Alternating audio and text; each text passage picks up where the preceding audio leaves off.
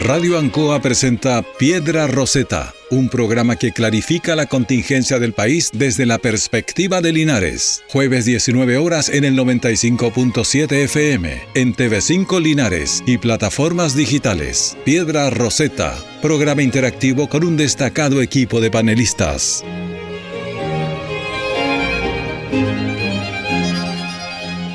Muy buenas tardes y bienvenidos a una edición más de Piedra Roseta, este espacio de conversación necesaria desde la ciudad de Linares, pero para todo el mundo, por supuesto, para la provincia, para la región del Maule. Y eh, un saludo cordial a todos los oyentes de Radio Ancoa, Canal 5 y todas las plataformas de eh, Facebook. Eh, no hay Twitter, pero Facebook, Google, en general YouTube, que nos siguen todas las semanas. Eh, parto evidentemente saludando a los panelistas estables con tertulios. Muy buenas tardes, señorita Paula Nuche. Un gusto y un placer poder conversar con usted nuevamente. Aquí estamos en Piedra Roseta. La idea es que generemos herramientas e insumos para que nuestra gente de Linares pueda dar una opinión informada, sobre todo ahora que se viene un proceso tan importante como este plebiscito de salida de la nueva constitución. Saludamos también a nuestro invitado que ya se, se, está haciendo habitual aquí en, eh, en, nuestro programa, don Nelson Muñoz, también abogado linarense. Muy buenas tardes. Buenas tardes a todos nuestros auditores, buenas tardes a todos nuestros contertulios acá que estamos presentes. Como dice bien eh, mi colega y compañera de programa, la idea es generar debate, generar opinión y generar también un pensamiento crítico de todas aquellas personas, de todos aquellos compatriotas y precisamente acerca de lo que se nos viene. Y a mi izquierda, no sé por qué, se encuentra mi querido amigo y colega don Marcos Villagra, que anduvo por el sur, no sé qué habrá andado haciendo, pero esperemos que esté muy bien. Saludos, muy buenas tardes, querido Marco. Hola, muy buenas tardes a todos y a todas, auditores, televidentes. Y después de este periplo por el sur, eh, con mucho ánimo de poner los temas en debate y entrar directamente a los temas. Y para el final siempre lo mejor, la economía queda para el final. Don Rodrigo Godoy, muy buenas tardes. Hola, buenas tardes. Un saludo cordial a todos nuestros panelistas, Paulita, nuestra dama representante. Y yo quiero saludar en primer lugar a, a mucha gente que esta semana agradablemente me ha comentado que escucha la radio, que ve por el canal los días domingos la, la repetición, los que también en el canal en vivo y en directo, a nuestros amigos también de los radiotaxis, eh, a un amigo especial, a Luis Frit, un gran auditor de este programa que me manda observaciones y todo, así que está muy atento. Así que feliz de poder tener esta retroalimentación de nuestros auditores, de nuestros televidentes y que hoy el debate sea fructífero y próspero para toda la ciudadanía. Así esperamos, como bien lo decía Paula, este momento eh, crucial de nuestra historia. Eh, y como todas las ocasiones que me tengo el privilegio de conducir el programa, yo voy a partir con mi editorial. Editorial que esta semana se titula ¿Qué nos diría Maquiavelo? Y es de la siguiente manera. Se le atribuye a Nicolás de Maquiavelo, aunque otros dicen que en realidad lo dijo Napoleón de Bonaparte al leer El Príncipe, la obra del magnífico Lorenzo, exclamando, Triunfad siempre, no importa cómo, y siempre tendréis razón. Pero la verdad es que al parecer no fue ni el uno ni el otro, sino el filósofo alemán Hermann Busenbaum quien pregonó, cuando el fin es lícito, también lo son los medios. Sin embargo, da lo mismo que él lo haya dicho, pues hoy se usa indistintamente como el fin justifica los medios. Así, por cierto, lo entendió el candidato en ese entonces, Gabriel Boric, cuando el 23 de noviembre del 2021, en plena campaña de segunda vuelta, señaló, el tema de la seguridad durante mucho tiempo ha sido ajeno a las fuerzas progresistas y no se hizo cargo de aquello.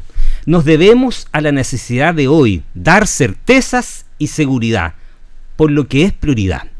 Aquella declaración, los medios, le permitió a Boris ganar la elección, el fin, derrotando al candidato Kass, quien durante meses había sido el adalid de la campaña contra la delincuencia y la violencia en el país.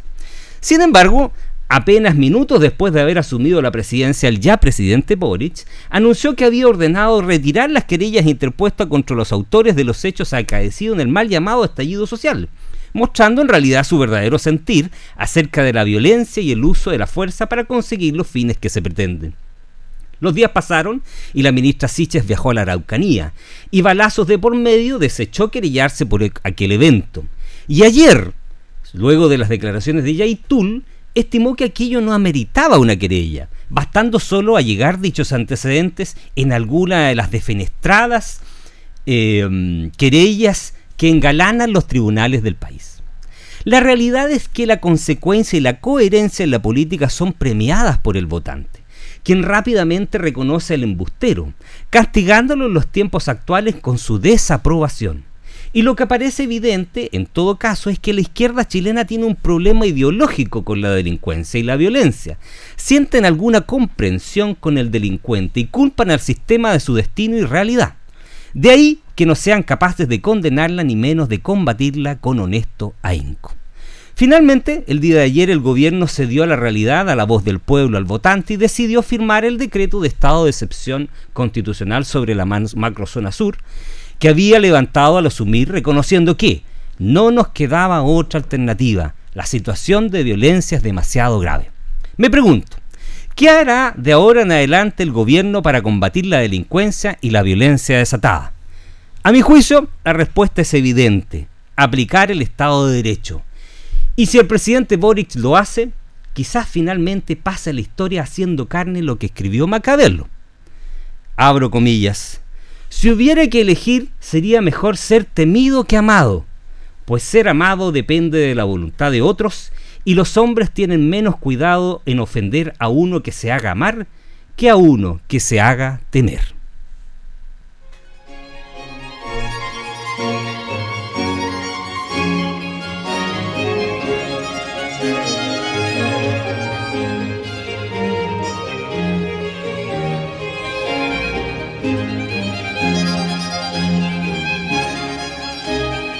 Muy bien, ya estamos de vuelta. Ha sido una introducción, por supuesto, yo me hago responsable de mis palabras, de la forma en que estamos analizando los eventos ocurridos, no solo lo relativo al estado de excepción, sino en general en la forma en que el gobierno ha ido enfrentando la violencia. Esta semana tenemos un temario, por supuesto, asociado al tema recurrente de la violencia, pero fundamentalmente, y con eso quisiera partir esta semana, con eh, lo que ha sido ya finalmente el devenir de la Convención Constituyente. Ya tenemos borrador constitucional. Y aquí viene la pregunta. Tenemos aspectos novedosos, tenemos en cambio artículos controvertidos. ¿Serán favorables para la historia de Chile o por el contrario, como dice un grupo mayoritario de la población y se ha hecho ver en las encuestas, no es precisamente lo que la ciudadanía estaba esperando? Paula, partamos con tu aproximación y tu apreciación al respecto. Primero quiero mencionar respecto de lo que hablabas de cómo se está abordando el tema de la violencia a partir de la editorial que amablemente y profundamente pudiste desarrollar al inicio del programa. Me recordó una canción de un rapero español, Natchcratch, que habla que cuando uno se hace temer o cuando uno trata de hacerse respetar es porque realmente se da cuenta que no tiene, no tiene respeto y tampoco existe ningún temor reverencial respecto de hacer las cosas de una manera tranquila sin tener que instar a esa voz de mando. Por ahí dicen también eh, la similitud y, las diferencias de que existen cuando una persona es un jefe a cuando es un líder. Creo que claramente ya eh, en este comienzo que llevamos nos hemos dado cuenta que claramente hay ciertas falencias que esperamos que se puedan solucionar en el transcurso de los meses, de los años que quedan de gobierno, por el bien de todos los chilenos, en donde lamentablemente ha sido bastante sectario la forma de tomar decisiones.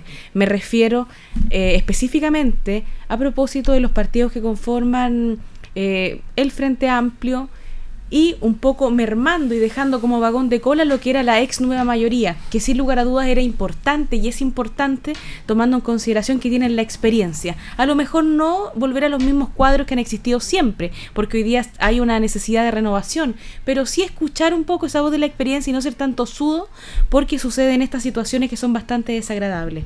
Por otra parte, me parece fundamental establecer que respecto de la violencia, eh, la opción que está tomando el gobierno a propósito de lo que hoy día manifestaba la ministra del Interior respecto de limitar de cierta forma el uso de armas particulares y limitar todo lo que tiene que ver con esas materias, me parece del todo positiva, pero me llama la atención esto de la de aumentar la dotación de carabineros de Chile en la calle.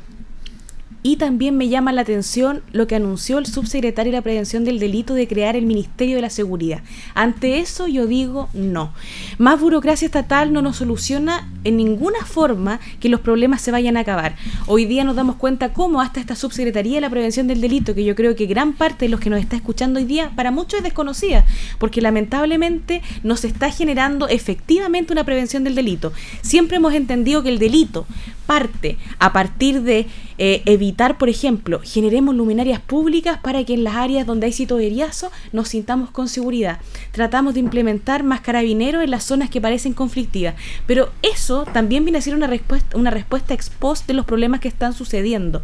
En ninguna parte se ha puesto en el otro lugar, que han sido principalmente las doctrinas europeas respecto a cómo van concebiendo el delito, que tiene que ver con la seguridad del ciudadano la sensación de seguridad que yo tengo al salir de mi casa, más allá de que yo tenga una luz que me está iluminando para no sentirme preocupado que me pueden asaltar. Hoy día gran parte de los delitos ocurren en lugares concurridos, en el transporte público y por lo tanto creo que hay que abordar eh, el delito desde una perspectiva comunitaria y más allá de lo que tenga que ver con acciones represivas. Ahora, pero eh, el proyecto borrador de constitución ayuda a resolver esos conflictos ¿Tú ves que eh, es un aporte, un avance o, en realidad es un retroceso? En materia de seguridad, netamente, que voy a hablar respecto, por ejemplo, del tema de carabineros de Chile, a mí me parece insuficiente porque no creo que sea positivo eh, quitarle el carácter militar a Carabineros de Chile, ni mucho menos generar una policía civil.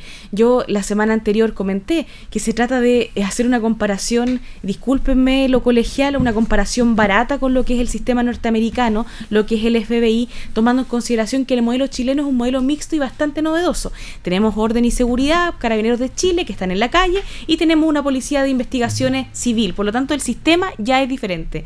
Y por otra parte, entendemos también que cuando eh, existe algún tipo de vulneración, obviamente hoy día debería generarse una transformación dada la agenda legislativa y dada las prioridades respecto de las atribuciones que tienen carabineros de Chile y también un poco generar un procedimiento de transparencia. ¿Y a qué me refiero con esto? Yo a usted lo tomo detenido, usted eh, por, algún, por ese motivo dice que yo lo vulneré, que yo generé algún perjuicio, más allá de lo que entendemos hoy día que ha sido el procedimiento ordinario que se ha ido, se ha ido generando en las diferentes problemáticas, creo que quizás hay que hincar un poco el pie para evitar todo este problema que se está sucediendo respecto de que toman detenida una persona o se genera algún... Eh, algún, algún incidente en la vía pública a propósito de algún tipo de manifestación que algunos dicen que es pacífica, pero cuando vemos imágenes nos damos cuenta que no son pacíficas. Pero para evitar esa, esa laguna, creo que hay que generar algún procedimiento que nos permita dar garantía a ambas partes. Primero, un respeto a carabineros, porque si bien son agentes del Estado, no hay que olvidar que abajo de su uniforme son seres humanos igual que nosotros y tienen un corazón. Nelson, el, borrador eh, de constitución resuelve estos conflictos? ¿Cuáles son los aportes que tú ves o no ves aportes en este, este borrador de, proyecto constitucional? A ver, antes que nada, Héctor, eh, solamente quiero hacer un, reparo eh, con lo que dijo nuestra compañera Paula. en enero de este año se inició por parte del gobierno anterior un proyecto donde se crea el Ministerio de Seguridad, de Seguridad Pública. Sí, se envió al Congreso ese proyecto. Eh, lamentablemente eso quedó ahí, quedó en stand-by, digamos, y por lo que veo a lo mejor puede que lo retome el gobierno actual. ¿Estará en el Senado, yo creo? ¿O no? En alguna comisión del Senado. O en alguna comisión, sí. O como los cambios de gobierno, lo que hicieron lo otro, mejor olvidarlo. Quedó en el baúl de los. Se esconde en el cajón. de, lo que ya no sirve. Borrón y cuenta En alguna parte quedó. Bueno, en la nueva constitución, eh, por lo que alcancé a leer, obviamente eh, se refiere a las policías, se refiere al rol que van a tener estas policías, pero eh, no obstante de eso vamos a tener que esperar eh, obviamente la respectiva ley que venga a aterrizar, que venga a, crear un estatuto, me imagino que un estatuto nuevo. siempre esta constitución hace referencia a la creación de, de estos cuerpos policiales con eh, obviamente la limitante del pleno, que actúen digamos en el pleno respeto a lo que son los derechos humanos. Así que en ese aspecto, Héctor, yo creo que tenemos que esperar lo que, lo que diga la ley. No obstante, no veo grandes diferencias con lo que ya tenemos. Pero tu apreciación general del, del, del borrador, ¿cuál es A tu ver, visión general del borrador? A ver, mi visión general eh, no es muy buena, que digamos. ¿Por qué? A ver, digamos, ¿por qué? Porque eh, eh, y traté de hacer un análisis de lo que de lo que alcancé desde que salió el borrador y veo algunas cosas que son, eh, no sé, que son preocupantes. O que- o- algunas o- que al menos o que al menos generan incertidumbre. Lo que te, te- Ah, lo, que, lo que yo creo que caracteriza este borrador de constitución, según mi punto de vista, es que genera incertidumbre en, en varios aspectos. Por ejemplo, yo quiero mencionar algo que me llama la atención por, por- por- porque mi familia, digamos, es viene del campo, y con respecto al agua. ¿Ah? Eh, cambia completamente el estatuto con respecto a las aguas. Las aguas pasan a ser eh, incomerciables, inapropiables. eh, y eh, qué es lo que va, vamos a tener ahora. En la, la constitución del 80 teníamos la posibilidad de eh, lo que era una concesión de agua o lo que se llamaba los derechos de aprovechamiento de agua. Que sí, eh, ese derecho, esa concesión, digamos, eh, esa merced de agua era, era comerciable, los agricultores las podían, las podían vender, las, las podían enajenar. Ahora pasamos simplemente a, a una de esa concesión o de ese derecho de agua pasamos a tener una autorización por parte del Estado. Sea, antes había un derecho de propiedad sobre el derecho de Sobre el derecho. Ahora tenemos, ahora pasaríamos a una concesión, un permiso administrativo. A un permiso administrativo que Cambia el obviamente paradigma del régimen jurídico. Exactamente, mucho más, más precario, eh, ya no es comerciable y eso tiene distintos efectos eh, que yo, bueno, los voy a dejar planteado aquí para también escuchar la opinión de ustedes. Pero en primer lugar, eh, ¿qué va a pasar con los derechos de agua adquiridos? Eh, no, no, todavía no, no, no- no conocemos las normas transitorias, por lo tanto no sabemos cómo, cómo va a ser la, si se van a expropiar, no se van a expropiar, si- si- eh, qué pasa de aquí en adelante con los derechos que ya se encuentran aquí. Y lo otro, que también es un efecto súper importante para los que tramitamos y para los que nos dedicamos al ejercicio libre, el derecho de aprovechamiento de agua era un elemento que iba unido a una propiedad. Por lo tanto, eso te servía para tener un, un- un mejor valor de tu propiedad al momento, por ejemplo, de, de que ese agricultor quisiera obtener algún crédito. O sea, el banco no le va a aceptar una propiedad. Lo primero que le decía al banco es, eh, pero acompáñame también en la inscripción de agua. Entonces, ahora ya eso no va a existir. Por lo tanto, vamos a quedar, eh, eh, yo al menos, lo que yo entiendo es que van a quedar todos los terrenos sin agua. ¿ah? No va a estar este derecho de agua que acompañó durante mucho tiempo a mi propiedad. ¿Por qué? Porque solamente a lo que yo voy a poder optar como agricultor va a ser a un simple título que va a depender obviamente de un burócrata que va a estar sentado detrás de un escritorio y va a decidir si me otorga o no me otorga el permiso. Esa es mi apreciación y esa es mi preocupación. ¿ah?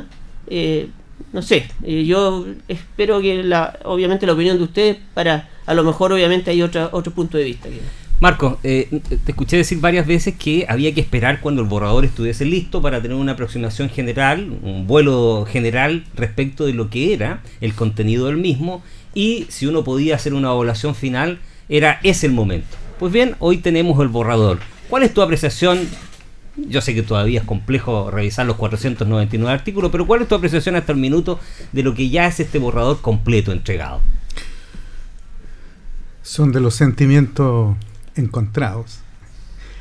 Mira, en primer lugar, creo que hay que hacer como un análisis bien, diferenciado respecto de lo que es el, el significado de tener un borrador o 499 artículos aprobados versus lo que tiene que salir finalmente como el texto eh, que se va a someter a la aprobación de la ciudadanía en el plebiscito de salida. Entonces, establecer, digamos, en este minuto donde hay un, un cuerpo de artículos que necesita armonización y que también necesita el- la determinación de normas transitorias para establecer cómo se va a ordenar este tema, me parece que son vitales. O sea, tenemos una parte todavía, pero nos falta buena parte de lo que significa, podríamos decir que tenemos como el corazón y parte del cerebro, y hoy día necesitamos que esta situación tenga eh, la determinación de manos, eh, de brazos, de piernas y todo eso. ¿Tanto, es, ¿Tanto puede hacer la comisión de armonización? Es que es importante la comisión de armonización precisamente porque debe establecer esta, esta fórmula, porque en definitiva ya lo hemos visto. Cuando muchos se tomaban la cabeza, golpeaban eh, su cabeza contra las paredes diciendo que esta era la hecatombe, que prácticamente el país paraba es, eh, y se iba derechamente a estrellar con esta situación, aparecen los 499 artículos y la verdad es que el país sigue funcionando. Los elementos de incertidumbre, digamos, son de incertidumbre para los que siempre han sido inciertos. Pero la verdad es que si uno mira el concierto eh, y de las personas y de los opinantes, la situación no está tan crítica como eh, los peores vaticinios que aparecían establecidos desde eh, que empezó la convención su trabajo. Disculpa, pero tú no lo encuentras sustento a ninguna de las críticas que se hacen respecto no, no, no, no, no, no, no, por el contrario, yo no soy, no soy maximalista, si ese, ese, es mi, ese es mi problema, yo no, no creo que es negro o blanco. Mi tesis nunca ha estado en, en, en establecer que los blancos y los negros son los que... A mí me, me encantan las profundidades de los grises en todas estas situaciones. Y creo que en esta, en esta parte eh, generalmente la discusión política ha estado más bien gobernada por este ímpetu de establecer lo malo o establecer lo bueno sin determinar cuáles son aquellos intermedios que son importantes. Y en este sentido yo me quedo un, tanto con una reflexión que me pareció sumamente valiosa. Obviamente, cuando se establece en un proyecto de constitución que tiene fundamentalmente una visión ciudadana, porque los que están en la convención eh, constitucional no son precisamente miembros de partidos políticos, se cuentan con los dedos de la mano aquellos que provienen del mundo político propiamente tal. Y lo que hemos visto es que el aparato político que, o, los grupos de eh, interés que tienen eh, en esta una, una situación bastante comprometida lo hemos visto con el Senado. O sea, el Senado después de estas situaciones que se han discutido al interior de la Convención Constitucional, lo último, la guinda o la cereza, digamos, de este pastel, es que envían un oficio señalando que hay que respetar ahora sí la voluntad del pueblo para que concluyan los ocho años de los senadores recién electos. Eh, entonces ahí tú como que comienza a decir que realmente estamos en una situación compleja porque eh, cuando se estableció la necesidad de modificar la constitución, y hay un 80% de personas que así lo establecen, eh, a mí me parece que el mandato es sumamente claro, independientemente de que tengamos que seguir trabajando con las mismas reglas que estableció la constitución del 80. Ahora, y yo creo que esa misma visión, cuando se establece desde el punto de vista ciudadano, cuando se establecen también que hay que hacerse cargo de los diagnósticos. Si la situación, apuntando a lo que decía eh, recién Nelson, el tema del agua no es porque el agua no esté chorreando por todos lados. Y sabemos también que existen terrenos que se están vendiendo hoy día sin agua. Y las personas están comprando un terreno muerto. Entonces, después, frente a la situación de los derechos o de las concesiones, porque estamos hablando también de bienes que son escasos, bienes que están con un problema eh, real en distintas zonas del país, y no es solamente, digamos, la letra por la letra, sino que tenemos que hacernos cargo de aquellos diagnósticos que son importantes. Cuando se le pega al sistema político es porque el sistema político no ha dado el ancho cuando hablamos del sistema de salud, de la educación, cuando hablamos de las pensiones, es porque no están resolviendo los problemas. Entonces, al que no le guste, tiene que someter su, eh, en este caso, su propuesta, su proyecto, y serán las mayorías con respeto a las minorías, como sucede en democracia, lo que tiene que primar. Y respecto a lo que tú señalabas en la editorial, evidentemente, cuando eh, Maquiavelo o las distintas personas que han utilizado esto, generalmente lo han hecho desde la perspectiva del autoritarismo. Entonces, evidentemente, el autoritarismo ordena que el fin justifica los medios. Y ya lo vimos y hemos convivido con una constitución desde el año 1980, donde el fin justificaba todos los medios siguiendo con esa misma premisa, pero encadenándola con lo que la apreciación que hace eh, Marcos y que también es apreciación de un, de un sector del país, eso es evidente. Rodrigo, quisiera preguntarte cómo beneficia al país, y aquí me gustaría que tú encadenaras tu apreciación respecto al proyecto, ¿Cómo beneficia al país, por ejemplo, tener dos sistemas jurídicos diferentes? ¿Cómo beneficia al país, por ejemplo, eh, tener autonomías de los pueblos originarios? ¿Cómo beneficia, por ejemplo, que más de 40 normas dentro del proyecto de borrador de la Constitución le reconozca propiedad a los pueblos originarios versus la de los demás, eh, de los demás de chilenos, digamos? Bueno, en función de eso, eh, me di el tiempo esta semana de leer este borrador. Por eso te pregunto eso, porque unos apuntes. más estudioso del grupo. He tratado de, porque no soy experto en el tema jurídico, no soy experto en constituciones, pero sí soy un ciudadano que va a tener que votar. Y creo que a mí me hace positiva ciertos elementos que he leído. Y en general, eh, tenemos en primer lugar eh, una, un borrador que viene con un acento bien grande en una carga fiscal, ¿no es cierto? Que se va a hacer cargo bastante estatizado, ¿no es cierto? Desde el punto de vista, y también que viene con regulaciones medioambientales bastante fuertes. Fíjate que el mundo tiende a las regulaciones medioambientales, por lo tanto no lo veo tan negativo eh, esta regulación, porque estamos protegiendo de alguna manera los recursos naturales, que esto prevalezca por tiempo. Y ahora, desde el punto de vista eh, de cuando te dices jurídico, de que existan dos sistemas jurídicos, yo estuve viendo altas entrevistas y, y también eh, escuché mucha gente que el borrador hoy día lo ven como, como una esperanza, como eh, falta el tema de armonización. Estamos claros que explicarle a la gente que el proceso de armonización significa buscar con otras palabras algunos, algunos artículos donde se tienen que redactar de mejor manera para una mejor comprensión y facilitar también la tarea el otro punto que viene, porque esto es el lineamiento general y la ley va a ser la que va a apuntar realmente a lo que estipula, que en lo que tiene que basarse, eh, eh, por ejemplo, la, regulación en ciertas líneas para poder eh, llegar a cabo y concluir con este trabajo. Y eso significa que mm, explicaba un, experto sobre este mismo sistema jurídico que en el fondo siempre va a haber un sistema, o sea, la gente está separando cuando los pueblos originarios son el 12% de la población chilena.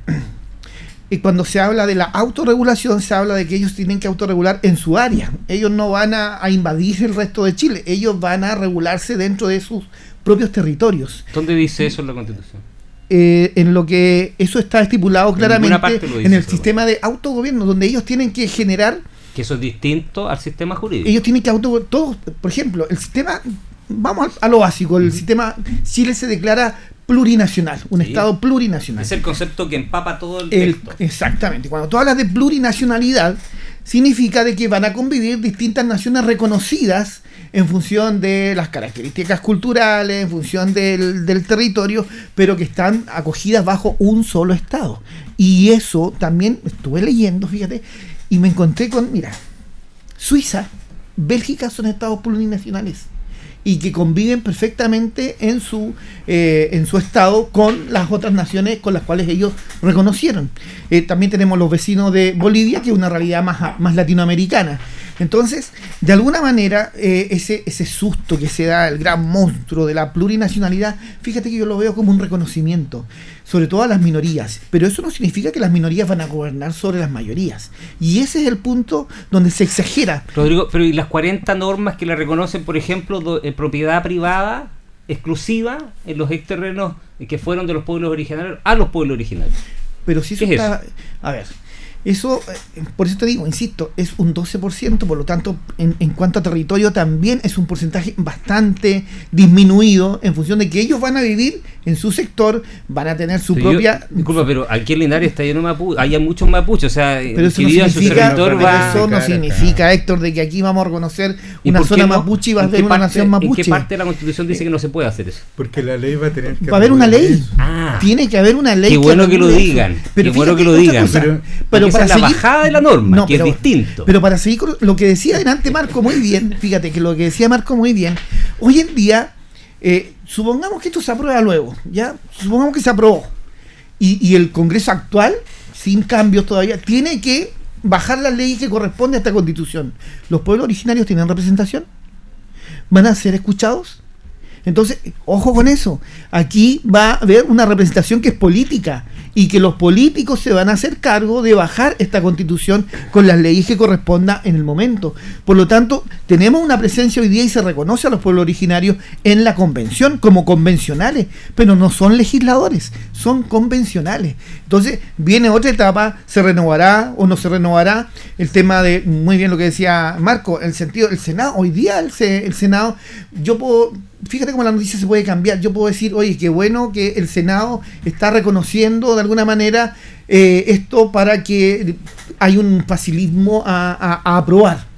Pero resulta que también tú te das cuenta que el Senado está viendo sus intereses propios, personales, tanto políticos como económicos, de manera de que si ellos hicieron una inversión tremenda para durar ocho años en el poder, van a durar dos o tres años si es que esto se cambia luego. Entonces, lo mismo que tú puedes decir de Boris hoy día con el tema de la macrozona, donde un titular puede decir perfectamente la voltereta de Boris. ¿Y por qué otro titular no puede decir, Boris reflexionó, escuchó al resto de sus padres y estamos hoy día eh, implementando un nuevo estado de emergencia en la macrozona? O sea, todo depende cómo se digan las Lo cosas. Dije en la editorial. Cómo se está hoy día manejando la información para que esto de alguna manera nos encontremos con un, un borrador de constitución que, insistimos, es un borrador y que yo lo veo que hay ciertos sectores que creen que el borrador lo escribió el enemigo, por lo tanto lo tengo que lo veo como que lo está escribiendo el enemigo, cuando otras personas lo ven con una esperanza. Rodrigo, para darle tiraje al debate, pero eh, solo ayúdame a responder lo siguiente, porque también es una duda. Entonces, el 48, 46% de rechazo que manifiestan las encuestas, ¿es fake news? ¿Es desconocimiento? ¿Es campaña del terror? ¿Qué es ese? Yo creo que es un manejo comunicacional tremendo porque tú sabes que eh, hay un sector que tiene un poder económico tremendo en este país y tú ves el último informe, dice el 1%. El 1% de la riqueza de este país maneja el 40% del Producto Interno Bruto de este país. Entonces nos encontramos con una tremenda potencia económica y fíjate que inclusive esa potencia económica se rinde un poco ¿Vieron el informe que salió de Morgan Stanley?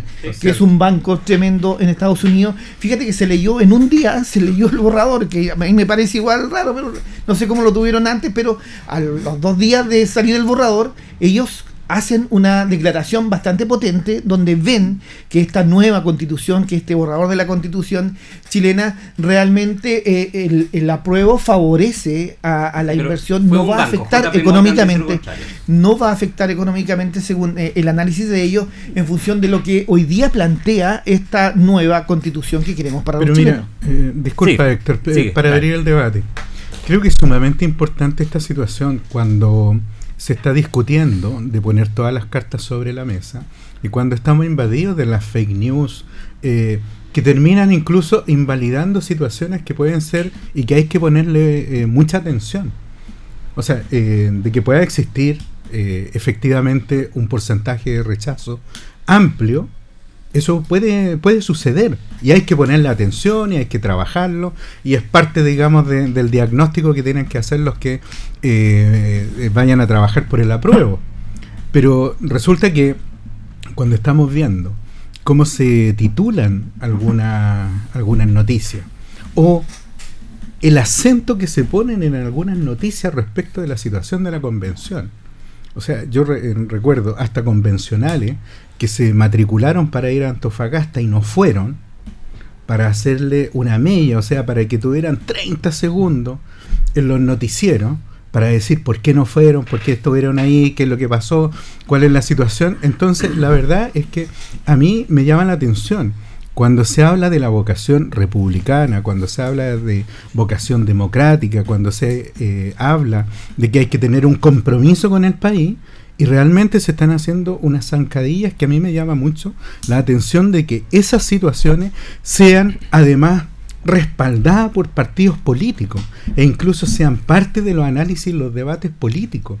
Porque hemos visto bastante niñería en la convención que de lado y lado y de distintos tipos de convencionales, al punto que hemos tenido personas que han querido emporcar este, este proceso y lo que nosotros necesitábamos y lo reclamamos desde el primer programa.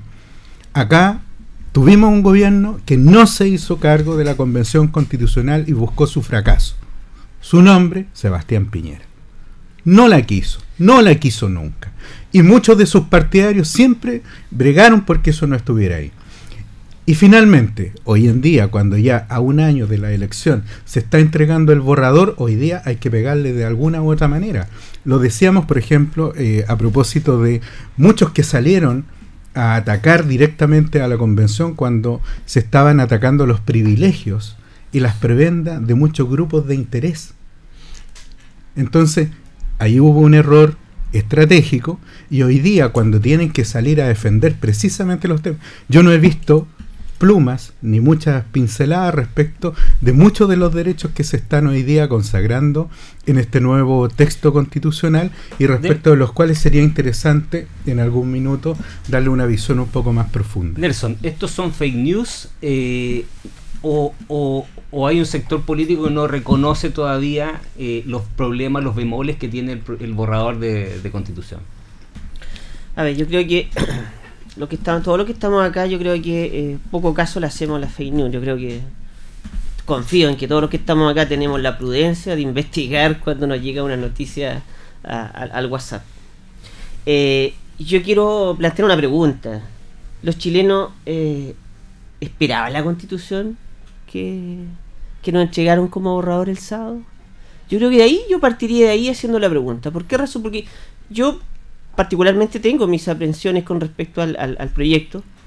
Me falta estudiarlo más todavía, obviamente, en profundidad, mucho más detalle. Pero, a ver, yo quiero, quiero también aclarar varias cosas que, han dicho aquí nuestros compañeros. En primer lugar, Rodrigo. Rodrigo se refirió eh, a los pueblos indígenas. Me dediqué a estudiar eh, la constitución, a echarle una miradita a la constitución boliviana que eh, establece toda esta idea del Estado plurinacional solamente quiero hacer un, análisis comparativo. el pueblo, la, Bolivia, tiene un 50% de indígenas. Chile tiene, eh, creo que sobre, alcanzamos a llegar al 12%. ¿Ah? Creo que es un, elemento importante que tenemos que tener en consideración. ¿Por qué razón? Porque yo creo que aquí eh, lo que yo trato de, de destacar son algunas cosas que me causan ruido. No es que esté atacando la constitución o la convención en sí misma hay ciertas cosas que me causan ruido. Considero que la constitución es demasiadamente indigenista. Creo que Chile no está para eso. Eh, incluso yo me siento excluido de esta constitución. Porque yo veo que hablamos de, los derechos indígenas, hablamos eh, de la autonomía territorial, la devolución de las tierras, y todo eso, yo sé que falta todavía normas transitorias, que van a tener que aterrizar eso, pero me sigue causando mucho ruido porque hay muchas preguntas que legítimamente muchos de nosotros nos podemos hacer. Cuando hablamos de, eh, devolución de territorio, ¿cuál va a ser ese, ese parámetro para devolver tierra? ¿Vamos a considerar aquellas tierras que ellos, que se les fueron arrebatadas de manera ilegal? Muchas, muchas tierras. las que vendieron. Eh, muchas tierras fueron vendidas por los indígenas. Hay un tema que yo más o menos recuerdo de, de los estudios de historia, cuando hasta el año 1818 ellos eran incapaces para disponer de su propiedad, de sus tierras ancestrales. Luego esa, esa ley se derogó y empezaron a vender tierra a diestra y siniestra. Entonces, ¿qué va a pasar con eso? ¿Cuál va a ser entonces el parámetro a considerar al momento de devolver estas tierras? El 15% de las tierras está en manos de forestales. El restante, el restante, el 75, el 85% restante está en manos de particulares está en manos de agricultores, de personas que a lo mejor han poseído esas tierras sus antecesores, qué sé yo, mm. y las han poseído por mucho tiempo. No vayamos a generar un conflicto mayor mm. al que, eh, al que tenemos. Yo creo que hay que tener ojo en ese sentido. Paula, interesante la pregunta que hacía Nelson y la empalmo con seguramente tu intervención. Pero ¿es esta la constitución que esperaba la gente? Por la que salió ese millón. No, no voy a hablar del 18, voy a hablar de la, de la marcha del millón de personas. ¿Es esta la constitución que esperaba la ciudadanía? Por lo menos desde el punto de vista mío como ciudadana, yo que quería una nueva constitución y quiero una nueva constitución, yo quería principalmente que el foco fuera en los derechos que principalmente pueden hacer que tanto yo con Héctor y con todos mis compañeros que están acá en el panel, Carlos que está en el control y los que nos escuchan, tengamos un piso de igualdad. Y ese piso de igualdad se da asegurando los derechos que realmente están ligados y que jerárquicamente son más relacionados al derecho a la vida, como por ejemplo el derecho a la salud, como por ejemplo el derecho al agua, pero con un tratamiento responsable, tal cual como nos mencionaba uno de los colegas que está aquí el día de hoy, tomando en consideración también que hay que reconocer primero eh, la tradición jurídica chilena y la forma en cómo se han ido tomando eh, ciertas decisiones desde el punto de vista de la política pública, porque hay que entender que igual la certeza jurídica es importante y no podemos de un día a otro llegar, cambiar, arrebatar, independientemente que pueda existir, como siempre existe, todo lo que tiene que ver con el tema de las expropiaciones, que entendemos que tienen que cumplirse algunos requisitos, tiene que pagarse un justo precio, etcétera, pero la idea más que llegar a eso directamente es generar un cambio que no sea tan eh, a diestra y siniestra a propósito de derechos tan fundamentales para la existencia de los, de los seres humanos. Respecto del tema eh, indígena, acá yo quiero citar, y por eso hoy día traje un libro que me ha acompañado en el último tiempo, que me lo regalaron, me gusta, algunas cosas me, me gustan mucho, otras soy crítica. Del nombre, por favor. Pero que me parecen importantes. Salvador Millaleo por una vía chilena a la plurinacionalidad. Acá quiero rescatar primero y primero informar, después doy mi opinión y ahí usted después hace la suya. Desde el 2000 desde el 90 al 2017 han habido más de 10 proyectos que intentaron generar una reforma constitucional para agregar un reconocimiento constitucional a los pueblos indígenas. Todos fracasaron y fracasaron con amplias mayorías.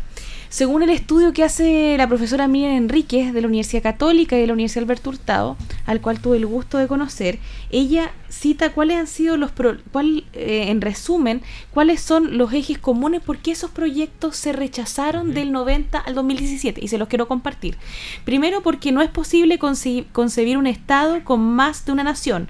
Segundo, porque no es, no es viable que coexistan en un Estado unitario ordenamientos jurídicos distintos. Tercero, no es razonable desde la dogmática de los derechos fundamentales atribuir derechos a entes colectivos.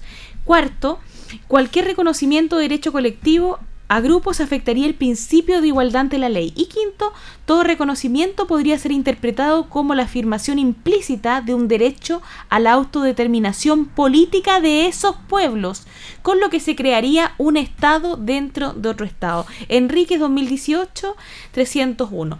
Está hecha la cita. Hoy día, eh, en definitiva, nos hemos dado cuenta que cuando hablamos de Estado plurinacional muchas veces hacemos la comparación con lo que pasa con Ecuador, con Bolivia, y tenemos bastantes diferencias con esos estados. Primero, lo que comentaba Nelson a propósito de lo que está declarado como población indígena propiamente tal, y entendiendo que hoy día Chile, yo creo que en realidad aquí tenemos un mestizaje tremendo también por parte de toda la población.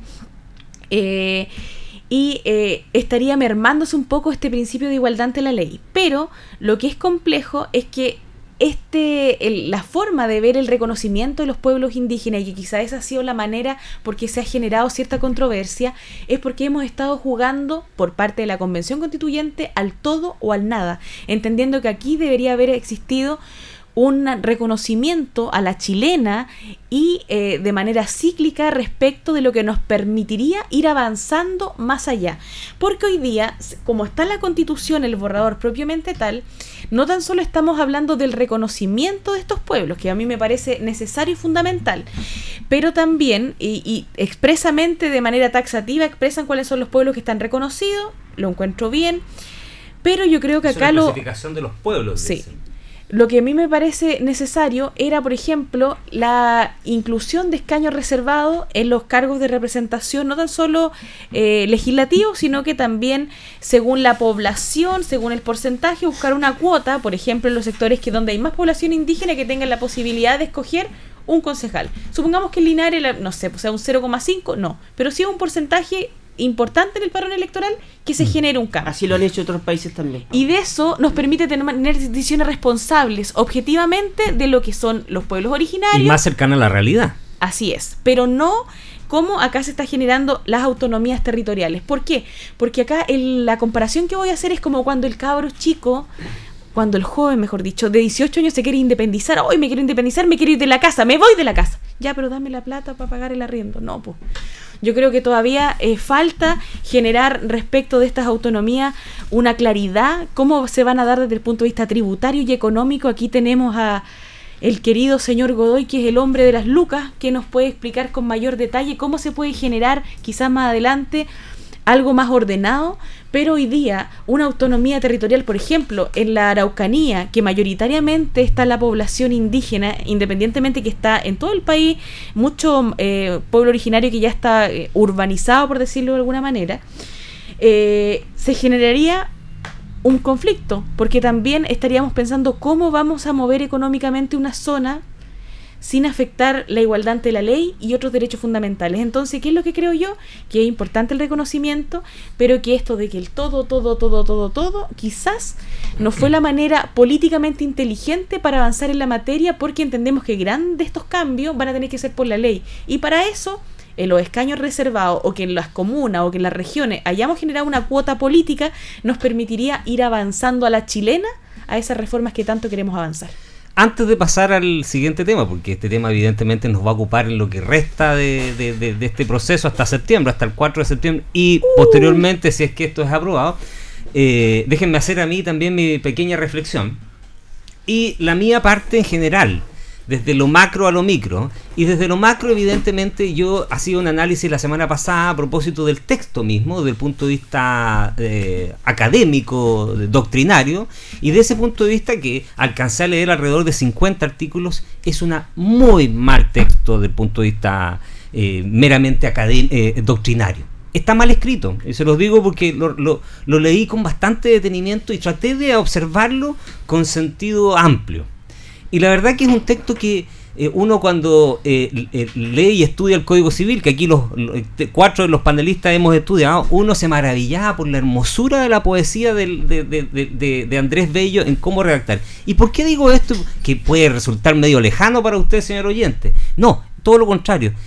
El redactar correctamente es muy importante porque la constitución se entiende que debe ser un texto llano, cercano a las personas. ¿Por qué? Porque esa es la manera que el ciudadano lo haga efectivo, lo haga carne, se sienta cercano e interpretado por el texto. Pero cuando tú tienes un, texto jurídico que es intrincado, alambicado, con conceptos genéricos muy amplios, nuevos incluso como eh, plurinacionalidad, pero maritorio y otros más, la gente se pierde, porque eso lleva a que después tenga que ser interpretado. ¿Y quién lo interpreta? Los jueces.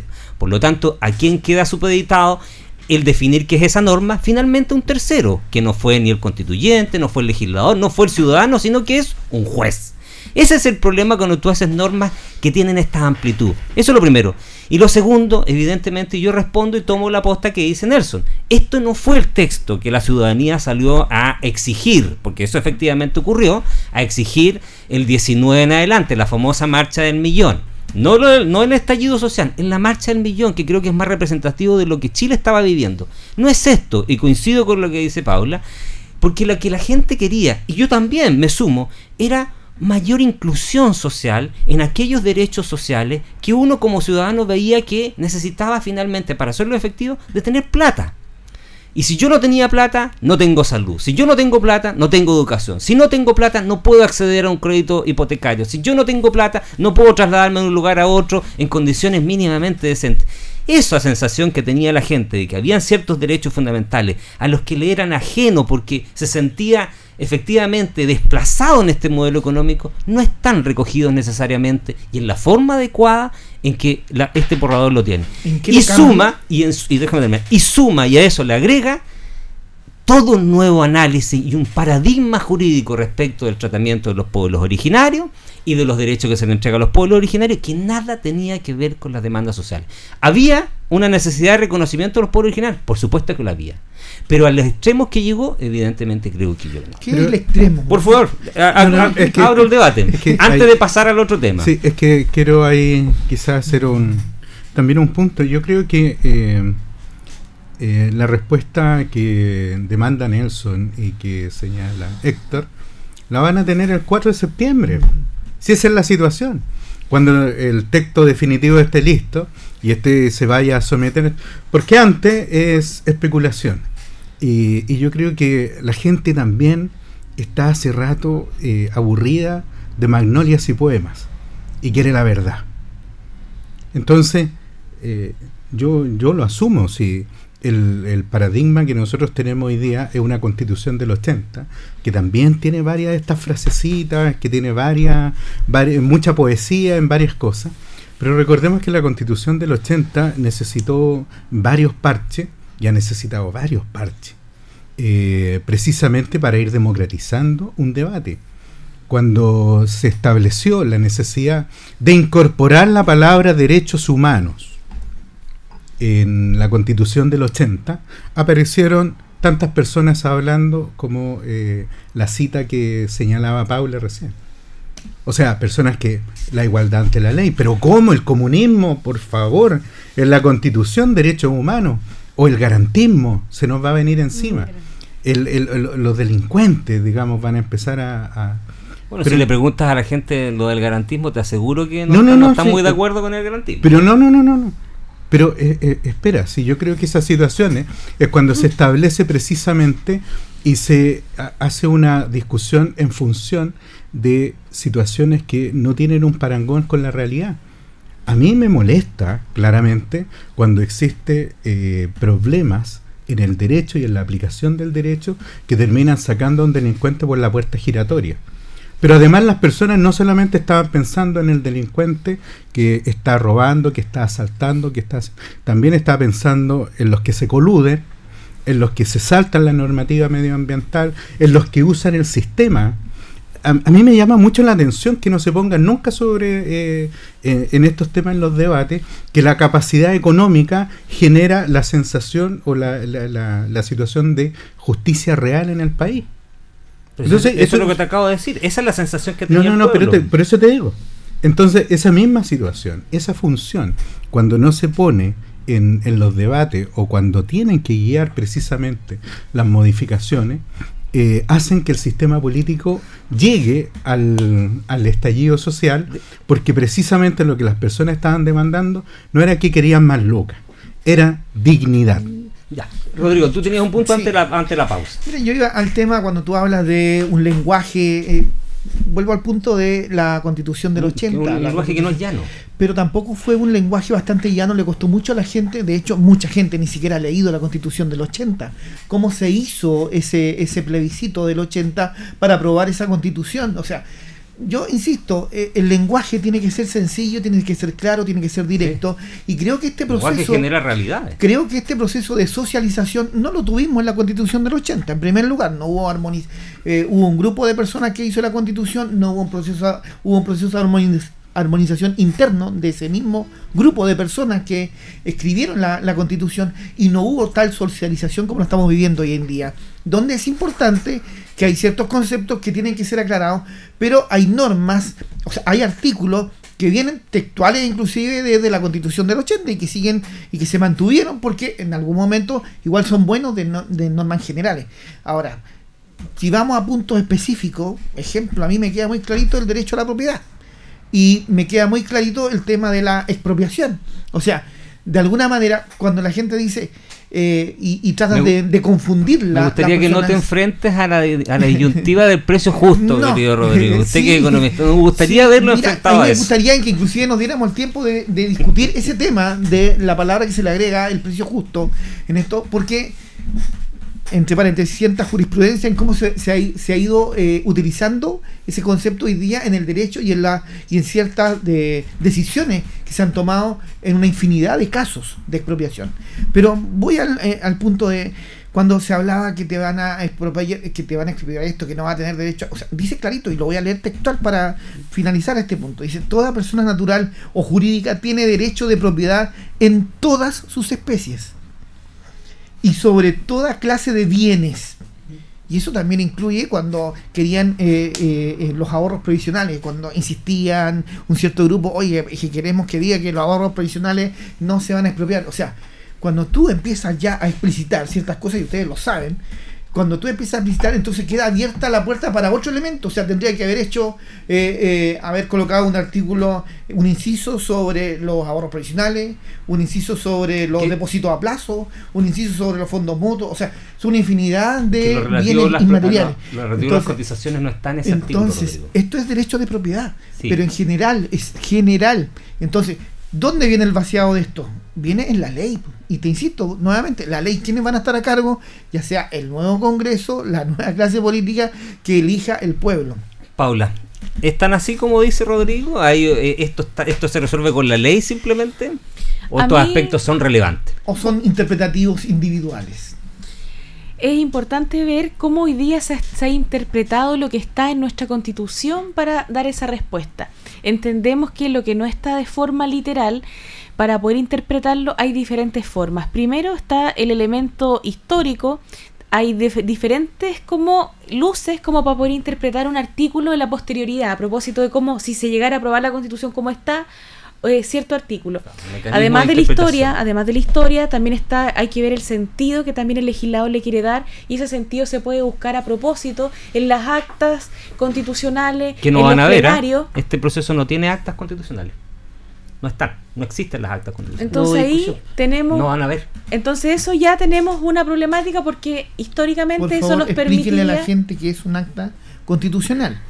cuando se genera un debate respecto de alguna norma específica y se genera también una, un análisis documentado respecto de la misma, eso queda eh, como, como, Queda un, escrito, como un archivo. eso, como eso un se le llama también lectura fidedigna de la ley. Sí, entonces por ejemplo usted ve un artículo de media página, pero en realidad ese artículo de media página para llegar a realizarse tiene una explicación que es en varias hojas más, en donde se especifica su historia, su alcance, su sentido, Claro. lo que busca proteger, en la discusión que se da ¿Qué entre las opinaron los personas. constituyentes? claro, para ir Eso no va a existir en este proceso. el tema. Pero eso es definitivo. Sí, eso no va a existir. Ya lo dijeron. No hay actas no hay actas No, no, no, digamos, no hay acta, pero hay registro. Pero eso, eso es otra Es cosa. que hay normas que se aprobaron sin ninguna discusión, Marco. No, no, no, pero eh, están en lo... No, es que no existe el concepto de comisiones. acta. Pero- Pero está, es, es de Paula, ter- termina, termina o sea, el punto. es que a mí me parece que lanzarlo así es que no, no, que hay... no estoy diciendo responsablemente. es Paula, termina el punto y después hacemos. la el- aprobación de las normas. O sea, Por este lo ha sido un proceso súper transparente con registro. No, no tan transparente porque al principio no querían entrar a la prensa. Eso también se ganó. Pero Ah, no, Paula, no, termina no, tú no, el punto y después. Héctor, seguimos Héctor, con- esto, esto es, es simplemente el sentido subjetivo de que es tu verdad. No, Mira, pues, No, hay pues, que si yo acabo decirlo, de hay que decirlo, decirlo un hecho respecto. real. Y con responsabilidad. No, no, no, pero, responsabilidad. pero por eso lo estoy la diciendo. pre- el- no hay La registro. asamblea quiso que no entrara la prensa. No, no, hay pero no hay registro. No, ellos ya la señalaron. Este va a ser el primer proceso eh, constituyente donde no va a quedar el acta como tal de cada una Ya, de las pero está comisiones. el registro de cada existe. comisión está grabado, está Eso es sí, otra cosa. Está en papel y está en video. Eso es otra y cosa. está en Eso es distinto. No tiene que ver con lo que se denomina la historia fidedigna de la ley, que es un concepto Pero jurídico. si en no algún es momento así. un juez Y la- tiene que recurrir a eso, Eso para que buscar así. esa información. Pero Bueno, eso, el juez debería recurrir a eso, igual Pero es algo novedoso en la ley, porque Claro. sería algo nuevo, una forma de aplicación nueva y no como está siempre a propósito de lo que es el acta que que se genera, que se ordena y que además se... Porque cuando se vota, por ejemplo, una, se hace un acuerdo, el acuerdo es leído y después de ser leído Claro. es sancionado. Entonces, en- no es solamente lo que se interpreta, lo que hablo tú, lo que hablamos cada uno, sino que es como el resumen, pero Exacto. que se Eso no acuerda, que se firma, anótese, regístrese, estamos. Eso no existe. Pero Eso es una ley, pues, tú estás dando los elementos de una ley, esto es una constitución. Y desde el punto de vista de la constitución, el proceso se ha respetado y, ha- y ha sido transparente. O sea, todos hemos visto cómo se han aprobado las normas. Si- Que nos gusten o no nos no- gusten ciertas normas, cómo se no aprobaron. Pero está no, la discusión. no es la discusión. Nelson. Quiero cerrar un Ah, minuto. sí, dale. Perdón, es que me está hablando en este momento la señora Bernarda Díaz y Ginebra Valdebenito Valdés de la Cruz Roja de Linares, que le mandamos un abrazo grande un desde Piedra cordial, Roseta. Y nos dicen que mañana, Gran durante la mañana, van a estar realizando la colecta nacional por las calles del centro de Linares. La manera de identificarlo es Hay con la cotona de la Cruz. Roja. Así que póngase la manito al bolsillo y colabore con las amigas de la Cruz Roja Un chilena, que son auditoras sí, noche. mi tía Zenobia es la, eh, la integrante más antigua de la Cruz Roja de Linares. Muy Un bien, besito para ella que nos escucha todas las semanas. Nelson, antes de la pausa, finalmente, del tema, el punto al respecto de lo que estamos conversando. Bueno, precisamente Héctor, eh, yo estoy bastante de acuerdo con algunas cosas que se han dicho acá, em, pero sí efectivamente he hecho de menos lo que tú acabas de señalar, eh, esa, esa historia fidedigna de la constitución de nosotros o nuestros hijos, nuestros descendientes después puedan buscar aquellas razones que llevaron a establecer cuál, cuál norma o cuál no. Eso es súper importante, que no va a existir. ¿ah? Y eso hay que tenerlo presente. Tú decías hubo artículos que se aprobaron sin discusión. Claro, muchos artículos se aprobaron sin discusión, o sea, se sometieron a votación. Pero estos aparecieron así nomás, o sea, en, en, algún minuto se encontraron una página tirada, no sé, en una mesa y dijeron, ya, esto. A ver, para que la ciudadanía entienda, porque hay que ser súper responsable con uno. La historia fidedigna de la ley que se refiere a cómo se origina una norma. déjame, déjame, explicártelo para que, la ciudadanía lo entienda y tú después me haces el punto.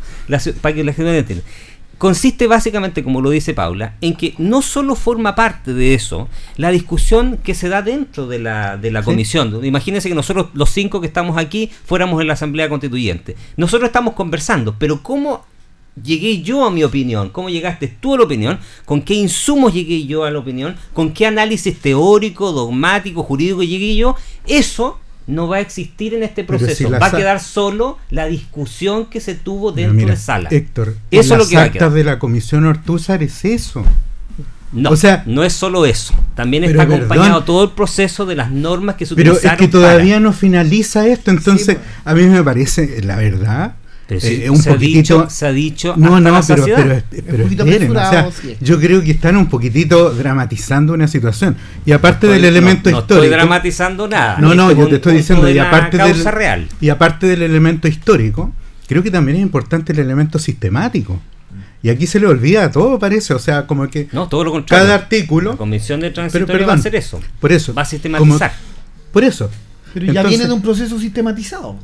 ¿Cómo se fueron que, que, mi opinión creo yo pero Marco mira si yo lo que yo digo es que yo sé porque yo seguí el proceso yo sé que hubieron normas que se aprobaron simplemente se, se presentaron y se aprobaron no se discutieron porque muchas normas fueron cocinadas pues, eran ya venían listas ya.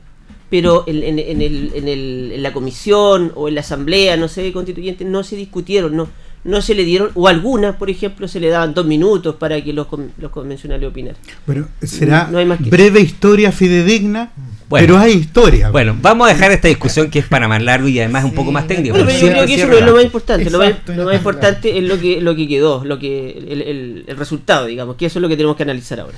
Después de la pausa, que seguramente don Carlos hace rato estaba esperando, vamos a seguir debatiendo y los temas que vienen son estado de excepción. Muchas gracias.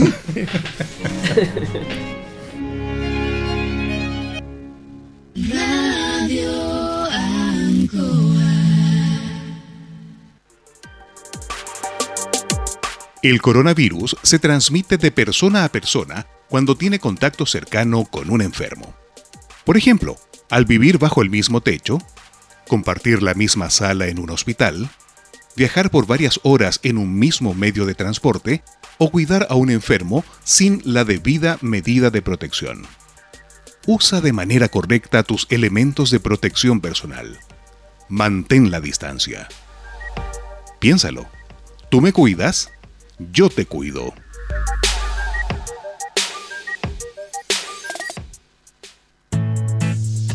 Su salud emocional es vital para disfrutar una buena calidad de vida y lograr altos rendimientos. Si insomnios, ansiedad, depresión, estrés u otras dificultades le roban energía, agende una hora con la psicóloga Leslie Espinosa. Atención online o presencial. Comuníquese por teléfono o WhatsApp al más 569 4058 3589.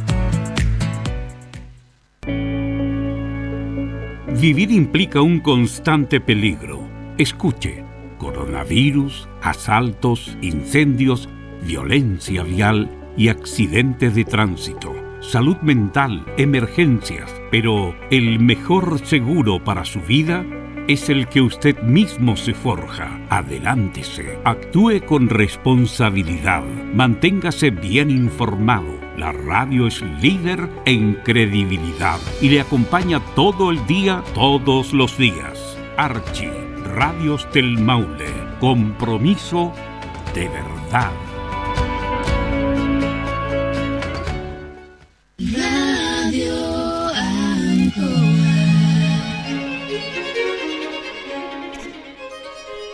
Aquí continúa el debate en la pausa, la verdad que no hubo ningún descanso, la verdad que seguimos debatiendo con mucho ahínco. Eh, y Nelson planteaba algo que yo le decía, plantealo al aire, y es que le, llamaba mucho la atención respecto de los quórum, algo que parece muy, muy técnico y que la ciudadanía a veces lo ve muy lejano, que no entiende que esto, pero es súper importante. ¿Qué son los quórum y cuál es tu preocupación? Bueno, efectivamente, como lo estábamos planteando acá con, los compañeros, eh, la constitución de 1980 establecía, establecía distintos quórum dependiendo del tipo de ley. ¿Qué son los quórum para que la gente sepa? Eh, los quórum son aquella cantidad de votos que se necesitan para modificar una ley o aprobarla. O aprobarla. Exacto. Entonces tenemos, teníamos los quórum de ley eh, orgánica, teníamos los, los quórum de ley, eh, interpretativa, de, de, ley simple, ley simple o de reforma a la constitución. Exacto los quórum de reforma de la constitución en, su, en, la antigua constitución eran de dos, eh, de dos tercios, los cuales, eh, por decir una cosa, si teníamos 155 diputados, necesitábamos 103 votos para poder eh, modificar o aprobar la modificación constitucional.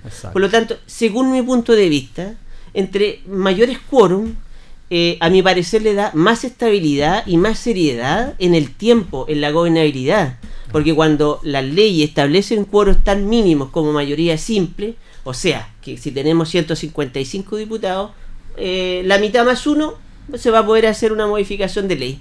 Eso puede dar lugar para que cada gobierno que llegue eh, modifique a su antojo y no tengamos una, una continuidad en el tiempo que le dé gobernabilidad, le dé estabilidad o le dé eh, seguridad jurídica a las cosas. Y este borrador baja los quórum. Por supuesto, los baja y principalmente lo más preocupante es que en el sistema de justicia, por ejemplo, establece la mayoría, eh, mayoría simple, o sea, simple mayoría, lo cual podría dar lugar a cambiar el sistema judicial a su antojo.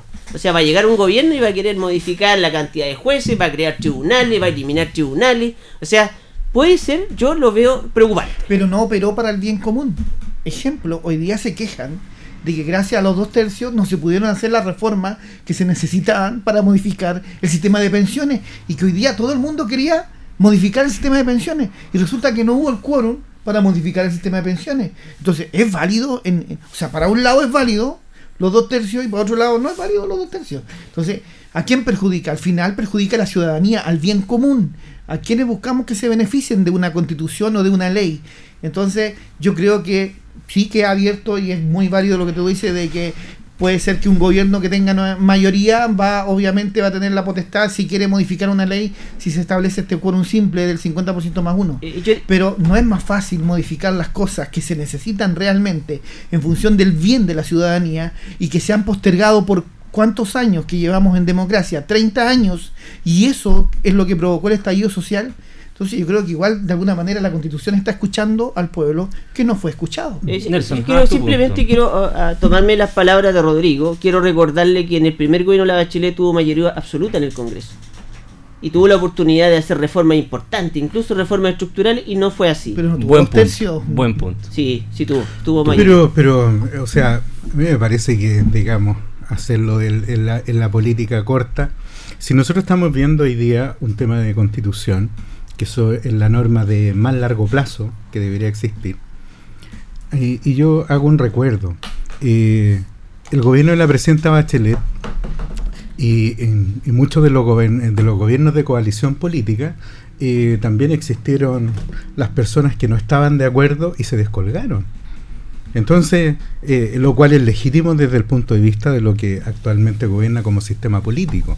Entonces, no necesariamente porque las personas se adscriban en algún minuto a una determinada ideología o tendencia política, van a permanecer toda la vida en esta situación. Además, porque probablemente, si nosotros vemos cómo se han votado muchas de las normas, yo eh, me hacía un recuerdo respecto del reconocimiento específicamente de los temas de las minorías. O sea, yo recuerdo cuando empezó a hablarse de la, de la paridad, cuando se empezó a hablar de los lenguajes inclusivos. O sea, era nuevamente, insisto, estas tomaduras de cabeza, nos vamos a sobrevivir, vamos a tener, no sé, e, este país nuevamente se fue al carajo, no sé cuántas veces se ha ido, pero precisamente lo que uno necesita en estas, en este, en estas situaciones es aplicar los cuatro virtudes cardinales nomás. La prudencia, la templanza, vamos con la justicia y hagámosle honor a la verdad. Entonces, estas situaciones, eh, yo, yo se lo digo, si eh, situaciones de esta naturaleza se dan precisamente porque cuando se pensó en los altos quórum, no fue para darle estabilidad a la constitución precisamente. Eh, eh, Marco, yo sé que estos temas van a seguir y vamos a seguir todos los programas, pero en honor al tiempo, porque, tenemos, líder hoy porque tenemos temas importantes, sobre todo temas algunos locales, que yo me comprometí a dejar unos minutos importantes para eh, esos temas. Así que voy a partir con los otros temas, pero quiero pimponear un poco. ¿ah? Y en estos temas que vienen, cada uno podrá hacer su ocasión extra si quiere, pero respecto a estos temas relevantes para que circule la conversación. Estado de excepción en la macro zona sur, que fue la noticia de la semana a propósito de eh, este cambio de opinión, para no decir voltereta, porque no le gusta esa expresión a don Rodrigo, este cambio, este reconocimiento de la realidad, esta reflexión. que hace el gobierno de volver a instaurar el, el estado de excepción que no es exactamente igual al que estaba rigiendo cuando asume el presidente, es un poco más atemperado, morigerado, pero finalmente es un estado de excepción. Paula, ¿de acuerdo? ¿Va a ser efectivo o no es efectivo? Yo espero que sea efectivo, pero realmente creo que acá había que generar un diálogo eh, directo y, y totalmente inclusivo con las diversas comunidades, con los líderes que están en diversas eh, organizaciones indígenas. ¿Y por qué lo digo así? Estuvimos viendo hace un par de días lo que decía respecto de lo del líder de la CAM, que lamentablemente fue, eres complejo porque está hablando realmente algo que está en contra de lo que es nuestro Estado de Derecho, algo que está en contra del, orden público y en definitiva es como que yo está haciendo una amenaza respecto de algo que es totalmente inoportuno, ilícito y políticamente incorrecto. Ante eso, independientemente de lo que significa el estado de excepción, creo que era necesario que se genere a la fuerza, pero no a la fuerza con armas, pero sino a la fuerza un sentar a los actores involucrados y conversar. Yo el otro día ocupaba el concepto de la, mim, de la minga y el, del, y el mambeo, que en definitiva era la forma en cómo los indígenas antiguamente generaban y solucionaban sus conflictos, mirándose frente a frente y tratando de hermosear la palabra para no dañar. Hoy día vemos cómo ciertos grupos indígenas parece que la minga y el mambeo ni siquiera está en su recuerdo o ni siquiera está en su léxico, porque realmente vemos cómo de manera violenta vienen a generar un poco esta controversia pública. Y por otra parte, ciertos sectores que tienen que ver con el área de transporte, con el área forestal, que también están con cierta incertidumbre respecto de qué es lo que va a suceder y cómo se puede ver mermado su derecho a propiedad y también el derecho a sentirse íntegramente seguro, tranquilo y bien. Yo creo que hoy día eh, hemos visto lamentablemente cómo eh, otra cosa es con guitarra, como se dice vulgarmente el dicho. Tanto que se criticó, tanto que se generó eh, crítica respecto de la forma en cómo se eh, realizaba eh, ciertos manejos políticos y hoy día estando ahí, yo creo que la ministra del Interior y las diferentes personas que están relacionadas con este tema se han dado cuenta que es un tema bastante difícil de abordar y que tampoco se va a solucionar de la noche a la mañana, pero lamentablemente si es que no generar, no sé, no se son capaces de generar diálogos que realmente sean vinculantes, diálogos que realmente permita generar una transformación, difícilmente yo creo que las mismas comunidades y los actores relacionados con el mundo indígena van a querer sentarse para qué, para que les pregunten qué quieren y después se siga tomando otra decisión.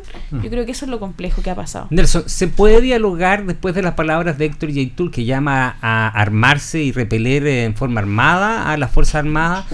o eh, se puede dialogar con alguien que, eh, o se puede dialogar cuando eh, se, se, se, pide que se retire el ejército de esta zona, cuando la violencia en principio no la ha generado necesariamente el ejército ni el Estado. Yo creo que la pregunta que tenemos que hacerlo, que tenemos que hacernos todos, es ¿tenemos un interlocutor válido para poder dialogar? Mm. Yo no lo veo.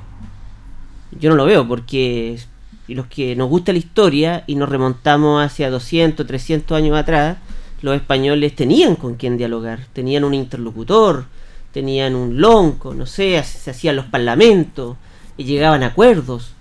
Pero en estos momentos yo no veo esa, esa posibilidad de dialogar, Héctor.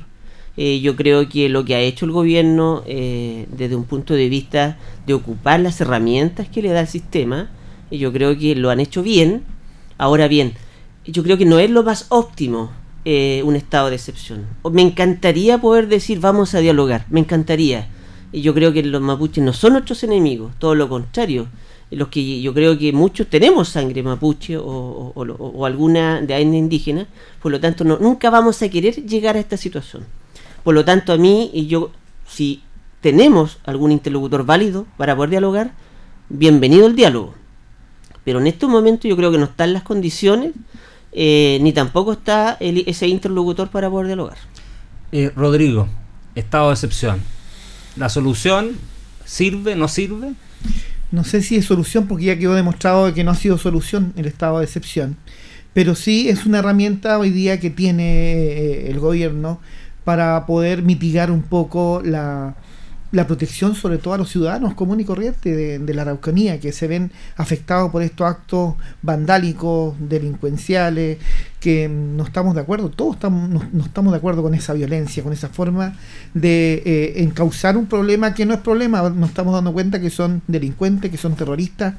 Entonces, de alguna manera, el problema mapuche pasa por otro, por otros conductos que tendrán que buscar la creatividad para poder afrontarlos, tendrán que buscar los mecanismos, eh, si hay que encuestar a todas las comunidades mapuche y juntarse con todas las comunidades, va a haber que hacerlo, no sé, pero hoy en día se busca proteger a la ciudadanía, que mm. está hoy día totalmente eh, a mano del vandalismo y de muchas familias, como tú decías. Hay un 15% solamente de, sectores que pertenecen a la, al mundo de la madera, de, de todo esto de las forestales, pero hay un 85% que es gente común y corriente, otros empresarios que también le venden a, la madera, que también hay un porcentaje como 40% dentro de ese porcentaje, pero de igual manera no corresponde de que se, ellos se hagan eh, a través de una causa eh, muy mal enfocada, eh, tratando de quitarle las tierras hoy en día a mucha gente en forma deliberada. Déjame contar solo muy brevemente el caso de un señor que es un colono de, de origen suizo, que es chileno y es de tercera generación, que tenía un campo, esto ocurrió hace tres días atrás, tenía un campo de 700 hectáreas. Estuvo años, años sometido a la presión de estos grupos, eh, entre comillas, de recuperación. Finalmente tuvo que entregar el campo. Adivinen mm. qué pasó con el campo. Y se lo voy a decir a la ciudadanía con mucha responsabilidad. Ha sido arrendado por los grupos mapuche. A las mismas forestales. Se arrendó. Esa es la recuperación que buscaban estos movimientos. Lo arreglaron. Eh, Marco, ¿Cómo dialogo yo con un grupo? Eh, porque yo también creo en el diálogo, pero ¿cómo dialogo con un grupo, la CAM, por ejemplo, que dice que hay que armarse en contra del ejército? O con otro de los movimientos, uno que se llama Resistencia a Lafkenche, que aparece armado con fusiles de guerra. ¿Cómo dialogo con eso, mundo? ¿Sirve el estado de excepción? Es que posibilidades de diálogos con ellos no hay, si esa es la situación. Ahora, ¿qué me pasa? ¿Y cómo los enfrento entonces? Es que ahí está. Yo creo que cuando tú tienes nosotros estamos viendo así como que fuera el pueblo mapuche el que tiene el problema y, que estos son los representantes del pueblo mapuche. Y además no nos pueden servir los mapuches para, digamos, decir que somos parte, que están integrados, que los queremos tanto, y después cuando tenemos que hablar algo en la constitución de ellos es como que, anatema, no, por favor, o sea, ¿cómo se les ocurre? Entonces, a mí me parece que también hay que eh, establecer buenos diagnósticos. Yo lo he señalado, pero en multiplicidad de, situaciones. El problema de la violencia, sobre todo en la zona de la macrozona sur, es mucho más complejo que las reivindicaciones que tienen los pueblos ancestrales. Son mucho más complejos y probablemente de una profundidad por el hecho de que el Estado nunca se hizo cargo de varios de estos temas que hoy día siguen siendo y siguen y probablemente se van profundizando cuando tú tomas medidas que no, no, van en el sentido correcto. De que el estado de excepción hay que tomarlo, evidente, porque tú tienes personas que son inocentes, que están absolutamente ajenas de esta situación. Ahora, la pregunta es, ¿tenemos también zonas de Santiago en que esta situación está igual o peor? No tienen la prensa, que tienen o sea, estos lo temas. Mismo, eh, están tomados por eh, grupos que o sea, eh, yo te digo tienen, autonomía territorial. No, no, y tenemos algunos que de hecho tienen tienen autonomía territorial, o sea, vaya a darse una vuelta ahí por alguna zona de Santiago Sur. específicamente. no, lo que te estoy diciendo es que estas situaciones hay que analizarlas en su real contexto, porque si uno tiende al reduccionismo, tiene soluciones reduccionistas y tú pones a amigos y enemigos. Entonces, esa situación, cuando no se analizan de una manera correcta, lo único que termina de decir, mira, ¿sabes qué? Lo mejor que hay que hacer Pero, es Marco, arrasarlo a todos. ¿Ese análisis se ha hecho? Pero eh, es que eso es lo que tenemos que demandar los que analizamos. O sea, no puede ser que tengamos instalándose gobierno tras gobierno, sucesivo gobierno, aumentando la burocracia, generando mucha información. ¿Qué ha pasado con el sistema de inteligencia que fue borrado prácticamente durante los últimos años?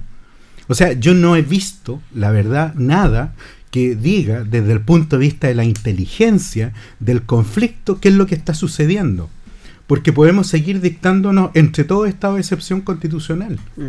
Pero, ¿cuál va a ser la solución real para las personas que quieren ir a trabajar, que tienen problemas hoy día para preservar su propiedad y fundamentalmente que quieren vivir tranquilos? Y eso no ha estado de la mano de, de la última solución. Bueno, lo, lo prometido es deuda. Eh, eh, nos comprometimos a dejar los últimos minutos para poder hablar de la realidad local que hemos tocado poco eh, y pedimos las disculpas, por supuesto. Eh, vamos a seguir conversando los las otras semanas, seguramente estos temas y que siempre están en la palestra, pero nos han surgido algunas dudas respecto a nuestra realidad local, ya que vivimos en nuestro querido Linares, respecto a algunas cuestiones. Eh, nos preguntábamos a propósito de la cómo se está abordando el tema de la violencia, la delincuencia dentro de nuestra ciudad. Ha habido proliferación de, o, o da la impresión que hay una proliferación de ah, robo de vehículos en lugares no habitados.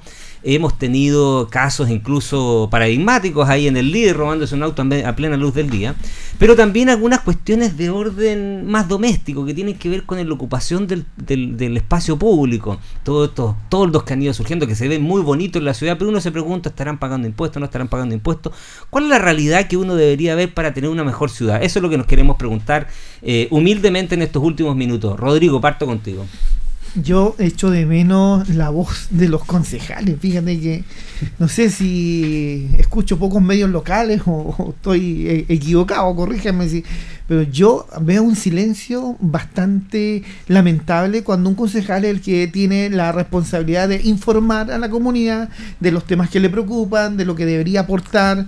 Vemos, eh, se vieron al principio reuniones de consejo, no sé si se seguirán transmitiendo, pero eh, la pasividad del Consejo Municipal eh, en función del liderazgo que ejerce el alcalde con respecto a la gestión propia macro de, de la, de la comuna, eh, la veo muy diminuta y eso es lamentable porque también nos, no nos permite también acceder a ello. A mí me encantaría que los pudiéramos invitar un día, al menos un representante de cada uno, tener al alcalde aquí y conversar, si no es ponerlo en, en, en- en la en la palestra para bombardearlo, Claro. sino que para conocer y ver cómo está operando, porque también sería eh, irresponsable que yo dijera, oye, tanto comercio ambulante que vemos, todos esos toldos, ¿están autorizados o no están autorizados?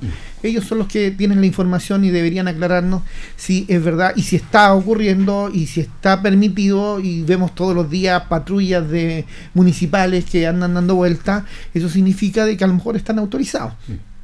También a mí me preocupa mucho el tema del tráfico en las mañanas, que hay una norma que escuchamos por la radio todos los días, que el corte de esta calle, que no se permite estacionar, y yo veo una infinidad de cuadras y veo a carabineros en la esquina regulando el tránsito y estacionado una infinidad de vehículos que no permiten y que generan taco eh, para cruzar la ciudad de un lado a otro.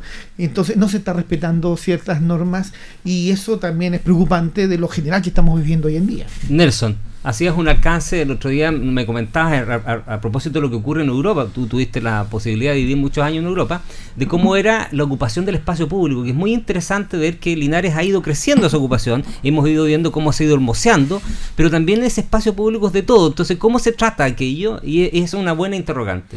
Bueno, sí, efectivamente, Héctor, eh, el tema de los, de los toldos que hablaba Rodrigo, eh, allá en Europa se, se, se- se da- se da mucho, o sea, y eso genera mucho impuesto local también. Entonces, eh, desde que se instalaron estos toldos acá en Linares, que fue producto de la pandemia, de que no podíamos estar encerrados en, en ningún tiempo, digamos, Y para Eh, apoyar a los emprendedores. y para apoyar a los emprendedores, eh, claro, uno se hace la pregunta, bueno, ¿en qué situación eh, legal o reglamentaria están hoy día? Porque uno ve que co- eh, lo- los distintos locales comerciales, principalmente de comida, obviamente construyeron estructuras sólidas, Mm. donde están ocupando bienes nacionales de uso público.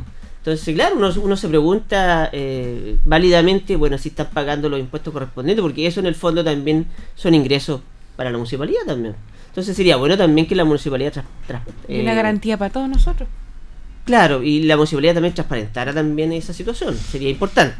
Marco, eh, interesante lo que decía Rodrigo a propósito del mismo tránsito. Nosotros que vivimos relativamente en lugares cer- cercanos, digamos, tenemos que soportar cómo tenemos una sola vía de acceso.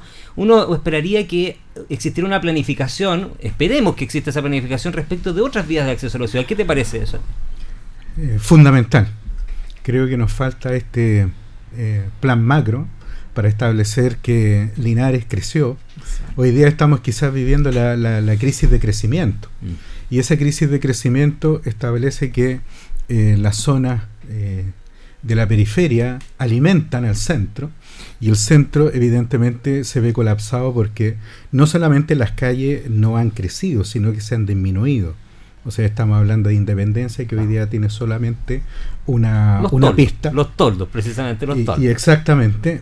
Pero además hay una situación que me, me encantaría que nos pudieran aclarar y, y es por qué se están utilizando eh, hasta estacionamientos cercados. O sea, al lado de los toldos hay Sí. estacionamientos cercados. Entonces, la pregunta es, ¿qué está pasando? Eh, si es parte, digamos, de- del, del- del permiso, porque eso también hay que establecerlo cuando estamos señalando que hay restricciones para los estacionamientos de la mayor parte de la población, hay estacionamientos reservados, vimos como otras medidas que eran estacionamientos reservados para ciertos servicios públicos fueron eliminados. Así es. Y eso también eh, muchas personas lo aplaudimos porque no se entendía el por qué. Mm. Pero efectivamente si vamos a estar, digamos, esta- estableciendo esto, eh, y me todavía me hace falta, y quizás es por una parte que no lo, no lo he podido investigar correctamente, si ya la ordenanza de tránsito está modificada para generar todas estas situaciones, o sea, eh, restricciones, limitaciones a los estacionamientos, y si no, ¿por qué no, no ha salido con tanta difusión pública? Paula, me quedan minutos, pero algo escuché yo por ahí, en los rumores de futuras candidaturas, estaré hablando de más, no sé, pero el tema municipal es relevante. Tú fuiste candidata en su minuto de diputada y por lo tanto tú tienes una visión también que es mucho más amplia quizás de lo que podemos tener nosotros porque hiciste ese trabajo de proyectar la ciudad. ¿Cómo la proyectas tú? eh? Yo proyecto la ciudad de Linares primero con el foco que es importante respecto de la seguridad de la seguridad pública, pero con un enfoque ciudadano. Recordarán ustedes hace un tiempo atrás cuando estaba el tema de las alarmas comunitarias, que sin lugar a dudas fue un aporte, pero creo que hoy día hay, que generar una educación en la población y una mayor, eh, afiatar más aún los vínculos de los barrios, porque lamentablemente hoy día, como estamos en la sociedad, muchos ni siquiera conocemos a los vecinos con que estamos inmersos y los que participan en las juntas de vecinos es una de parte, una densidad bastante menor de lo que realmente existe en los barrios, sin desmerecer obviamente a los dirigentes sociales que cumplen una labor fundamental, pero muchas veces batallan solo. Pero creo que también eh, hoy día respecto del tema municipal se ha especulado mucho, yo he escuchado muchos eh, precandidatos, Sí, ya salieron nombres, es muy curioso. eso. pero creo que lo importante Pero no acá... es relevante todavía. No es relevante. Más importante de eso, yo creo que generar eh, una propuesta de ciudad y una propuesta certera. Hoy día los partidos políticos están en declive, pero son necesarios. Mm. Pero ¿qué quiero decir? Que hay que tratar de generar algo común. Ya estamos en, otro, en otra Así etapa. es. Bueno, el tiempo se nos agotó. Yo quiero despedirlos a todos ustedes. Nelson, muy buenas tardes. Un placer como siempre. Rodrigo, también. eh, Paula, Marcos, bienvenidos para la próxima edición. Y a todos ustedes, muchas gracias por haber compartido esta semana con todos ustedes. Muy buena semana. Piedra Gracias. Roseta. Piedra Buenas Roseta. noches. Muchas gracias. Nos vemos.